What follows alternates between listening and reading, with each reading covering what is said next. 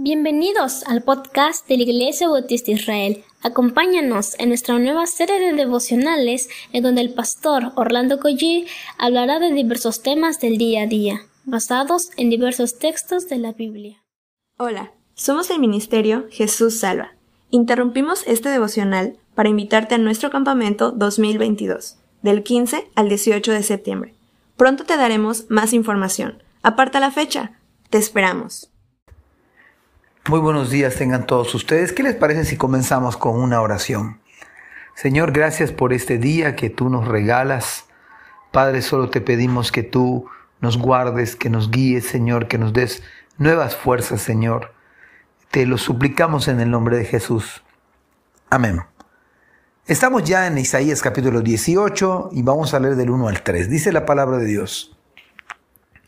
Escucha, Etiopía tierra de ondulantes velas que está ubicada a la cabecera del Nilo, que envía embajadores río abajo en rápidos barcos. Vayan veloces mensajeros, llévenle un mensaje a un pueblo de gente alta, con piel suave, temido en todas partes por sus conquistas y destrucción, y cuya tierra está dividida por ríos. Todos ustedes habitantes del mundo, todos los que viven en la tierra, cuando levante mi bandera de guerra, miren, cuando toque el cuerno de carnero, escuchen. Parece ser que los estudiosos de la Biblia coinciden en que este capítulo es uno de los más difíciles de todo el libro de Isaías. Pero resulta que en estos tiempos, a manera de información, Etiopía era una potencia mundial. Era el otro extremo del mundo antiguo. Y a estas personas, a pesar de la distancia, les llegaría la noticia acerca de la grandeza del Señor y de la soberanía de Dios. La palabra hay, como aparece en la versión 60, no siempre tiene que ver con juicio divino. Este mensaje, por, por lo tanto, es un mensaje diametralmente opuesto al capítulo anterior de juicio. Es más, a Etiopía se le hace partícipe, a este pueblo distante, despreciado, temido, pero creado y amado por Dios. Es un llamado para contemplar la grandeza del Señor, su majestad, su poder, y que Él finalmente gobierna absolutamente todo. Es un llamado a ellos mismos, para que lleven el mensaje de unirse a la victoria y que contemplen la grandeza del señorío del Señor.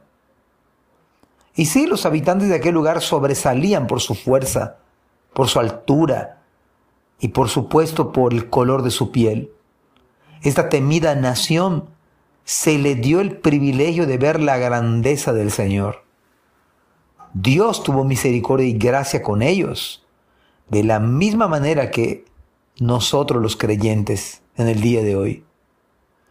Y de la misma manera, de la misma manera Dios quiere que seamos testigos suyos y que llevemos el glorioso mensaje de la grandeza, del dominio y de la autoridad del Señor. Porque Él nos escogió para que anunciemos las virtudes de aquel que nos llamó de las tinieblas a su luz admirable.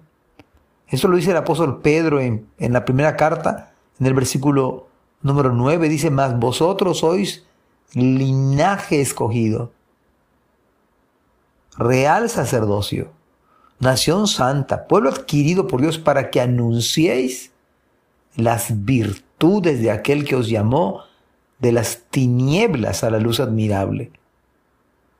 Dios está gobernando a pesar de que en este mundo todo vemos al revés, donde cada día la sociedad se corrompe, se hace más injusta Precisamente en redes sociales hoy circuló el hecho de que la universidad, la prestigiada, prestigiosa y orgullosamente Wadi, se inauguró un baño donde pueden entrar hombres y mujeres al mismo tiempo.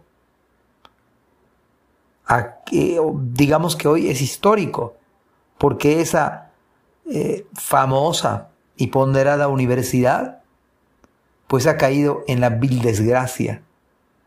Pero no importa que la sociedad se siga corrompiendo, se siga siendo más injusta y perversa. Tenemos que reconocer que Dios no se le escapa de las manos. Un día de juzgar, pero Dios está en control de todo esto. Y un día, por la misericordia del Señor, nosotros veremos la grandeza de su ser. Llegará el día en que todo rincón de la tierra verá la grandeza del Señor. Y ahora sí, como dice Apocalipsis 1.7, he aquí viene con las nubes y todo ojo le verá. Aún los que le traspasaron y todas las tribus de la tierra harán lamentación por él. Sí, amén. Que usted y yo podamos ver la grandeza de nuestro Señor y poder comunicar a otros las maravillas del Señor. Que Dios le bendiga en este maravilloso día. Amén. Gracias por escuchar este podcast. Te invitamos a compartirlo y a seguirnos en nuestras redes sociales para que no te pierdas el contenido que tenemos preparado para ti. También nos puedes encontrar en nuestra página web www.ibismerida.org y contáctanos al correo ibismerida.gmail.com. Gracias por acompañarnos. Hasta la próxima.